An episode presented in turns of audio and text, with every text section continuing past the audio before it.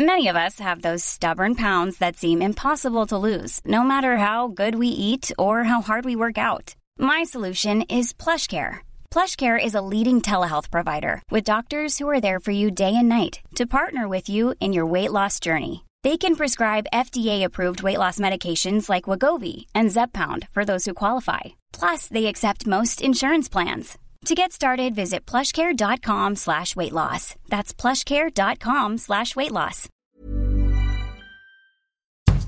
Bonjour et bienvenue dans Podcasting, le podcast quotidien d'actualité du Grand Sud-Ouest. Chaque jour, suivez-nous à la découverte de l'information régionale avec les journalistes et chroniqueurs des médias indépendants qui sont nos partenaires. Je m'appelle Jean Berthelot de Lagleté.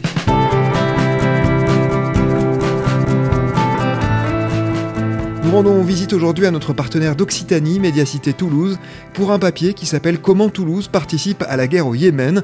C'est vous qui en êtes l'autrice. Bonjour Eva Thibault. Bonjour. Avec Médiacité, nous traitons de sujets qui concernent nos deux régions, l'Occitanie donc, et la Nouvelle-Aquitaine où podcasting est ancré. Votre article, Eva, illustre cette transversalité car la plupart des entreprises que vous évoquez sont présentes sur les deux régions. Vous parlez donc de l'aéronautique militaire que l'on préfère parfois nommer pudiquement de défense et c'est un secteur qui est très présent en Occitanie, c'est bien ça? Oui, en fait, on a tendance à penser que ce secteur est plutôt anecdotique parce qu'on le compare en fait euh, à l'aéronautique euh, et au spatial civil. Et euh, selon les derniers chiffres de l'INSEE, effectivement, militaire, spatial et aéronautique ne représentent que 13% de l'ensemble de l'aéronautique totale. La part militaire se chiffre à 13% du total. Mais si on ne compare pas au civil et qu'on regarde le chiffre d'affaires des entreprises de défense de l'Occitanie, on se rend compte qu'il s'agit d'une des plus importantes de France. Effectivement, vous avez raison. Alors, même si l'article, dans l'article que j'ai écrit, je m'intéresse surtout à l'Occitanie, en Nouvelle-Aquitaine, la base industrielle de défense est encore plus importante. C'est euh, c'est une des plus importantes de France. Est-ce que vous pouvez nous donner des exemples de ce que fabriquent ces entreprises? Alors euh, moi, ce qui m'a intéressé en fait, c'est de regarder un petit peu le matériel militaire qui, qui, allait se retrouver au Yémen, parce que mes précédents articles, mes précédentes recherches euh, m'ont fait euh, m'intéresser à, à, la guerre du Yémen, aux ventes françaises de matériel militaire qui sont souvent critiquées. Donc je suis partie du matériel dont je savais qu'il se trouvait au Yémen pour voir qu'est-ce qui avait été fabriqué euh, dans nos régions. La première chose à laquelle je me suis intéressée, ce sont les avions ravitailleurs.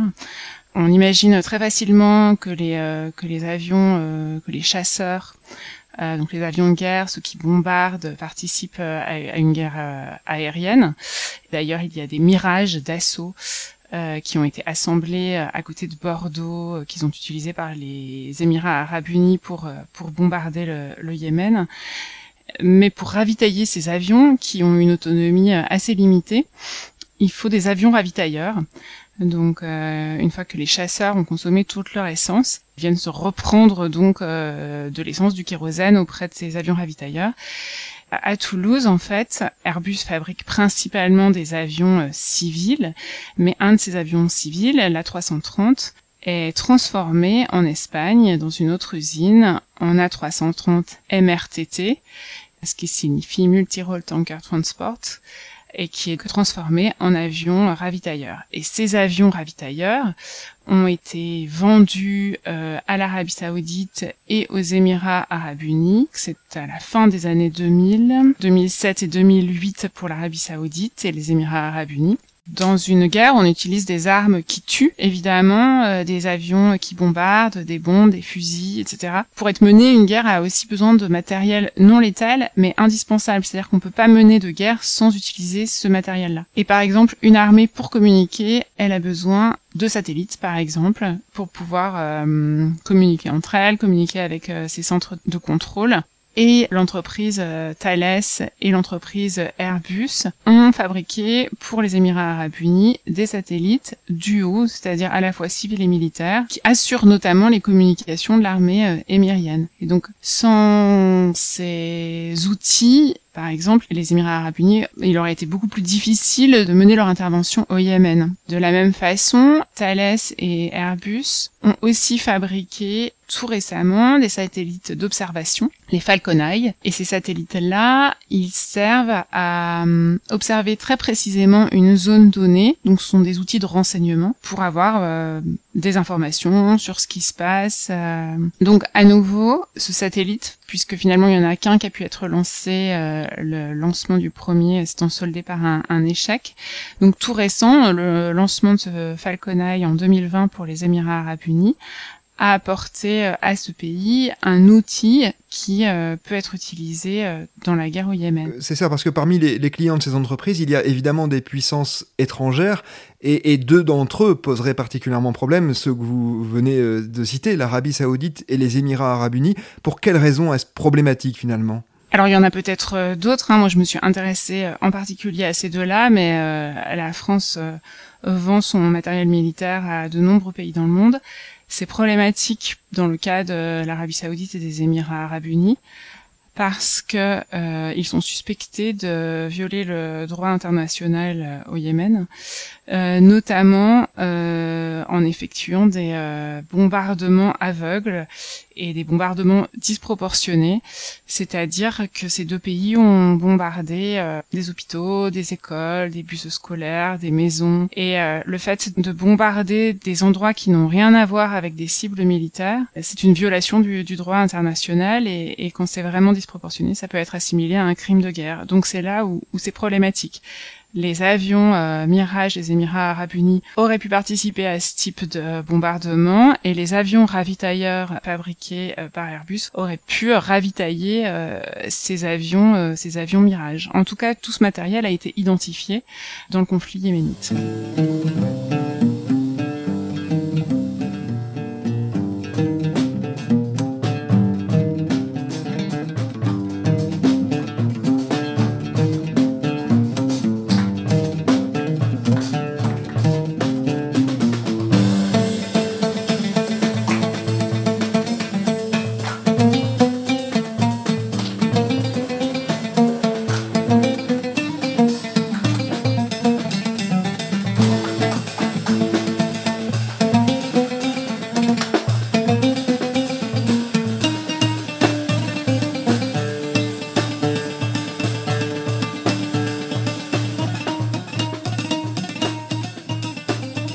Est-ce que justement vous pouvez nous dire un mot de ce conflit yéménite? Ce conflit yéménite, il a démarré en 2014. C'est un mouvement euh, chiite euh, armé du nord du pays qui s'appelle les Houthis qui ont commencé à envahir le pays. En fait, ils ont pris la capitale euh, Sanaa et euh, donc il s'opposait au gouvernement qui est reconnu par la communauté internationale, qui est présidé par euh, Abdrabo Mansour Hadi. Ces outils, bon, ils ont pris Sanaa et puis ils ont commencé à descendre vers le sud du pays. Sauf que quand ils sont arrivés sur les côtes, notamment la côte sud, et puis au niveau euh, du détroit qui autorise l'entrée dans la mer Rouge, qui est un point de passage obligé pour une grande partie du transport du pétrole international, euh, mais aussi de tous les produits qui peuvent être euh, achetés euh, à l'Asie par l'Europe. Donc un, point de passage du commerce international extrêmement important. Donc quand les outils ils ont pris cette zone-là, la communauté internationale a, a réagi et en particulier l'Arabie saoudite et les Émirats arabes unis ont lancé une coalition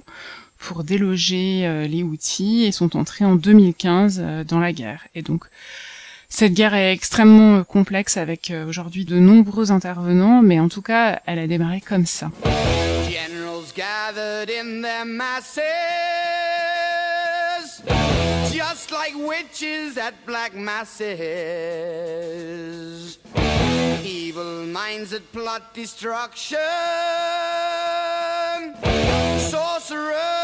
death's construction. in the fields of bodies burning as the war machine keeps turning death and hatred to mankind poisoning their brainwashed minds oh lord yeah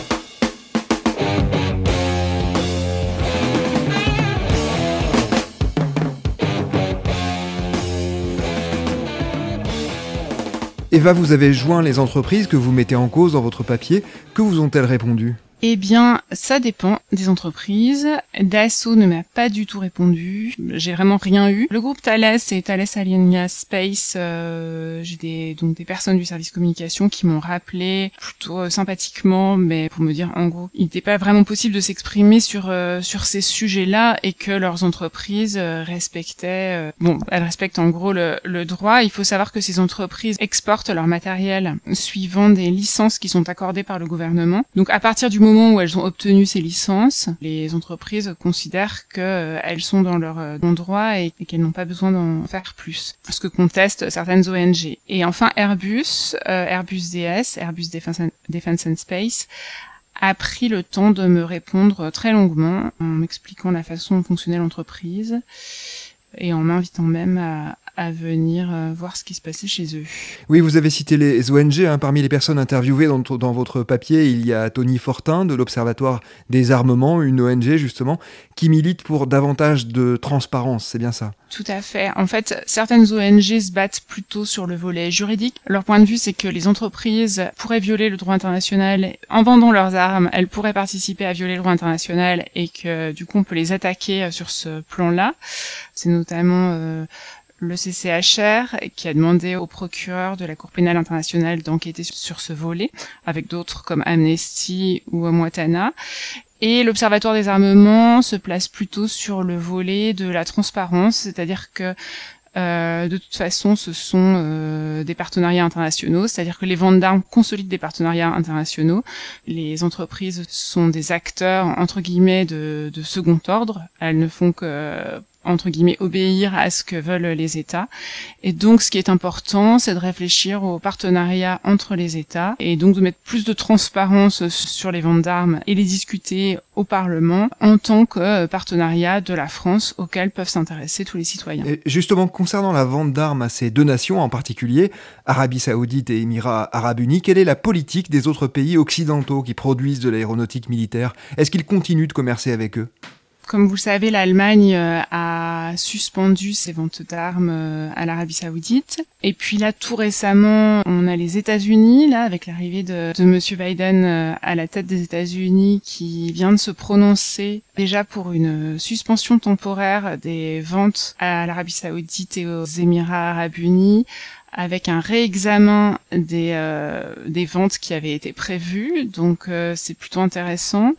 Et puis, il s'est aussi prononcé plus précisément sur les armes qui étaient utilisées dans la guerre au Yémen, en disant que les États-Unis ne soutiendraient plus logistiquement ces pays dans leur guerre au Yémen. C'est-à-dire que peut-être qu'ils leur fourniront des armes pour, euh, je sais pas, euh, se défendre contre l'Iran, mais en tout cas, euh, dans la guerre au Yémen, ça, a priori, d'après les déclarations de M. Biden, ça devrait être suspendu. L'Italie récemment aussi a annoncé la suspension de ce type de vente.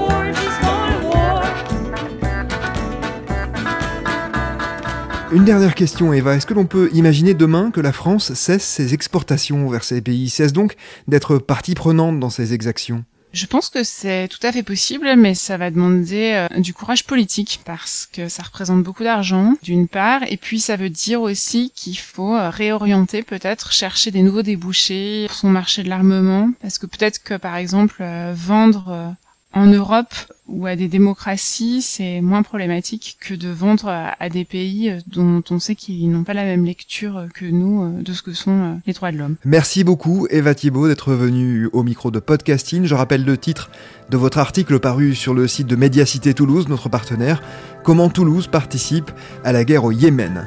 C'est la fin de cet épisode de podcasting. Production Anne-Charlotte Delange, Juliette Chénion, Lisa Feignet, Mathilde Leuil et Marion Ruot. Iconographie Magali Marico, programmation musicale Gabriel Et réalisation Olivier Duval. Si vous aimez podcasting, le podcast quotidien d'actualité du Grand Sud-Ouest, n'hésitez pas à vous abonner, à liker et à partager nos publications. Retrouvez-nous chaque jour à 16h30 sur notre site et sur nos réseaux sociaux, ainsi que sur ceux des médias indépendants de la région qui sont nos partenaires. Retrouvez-nous aussi sur toutes les plateformes d'écoute, dont Spotify, Apple Podcast ou Google Podcast. Podcasting, c'est l'actu dans la poche.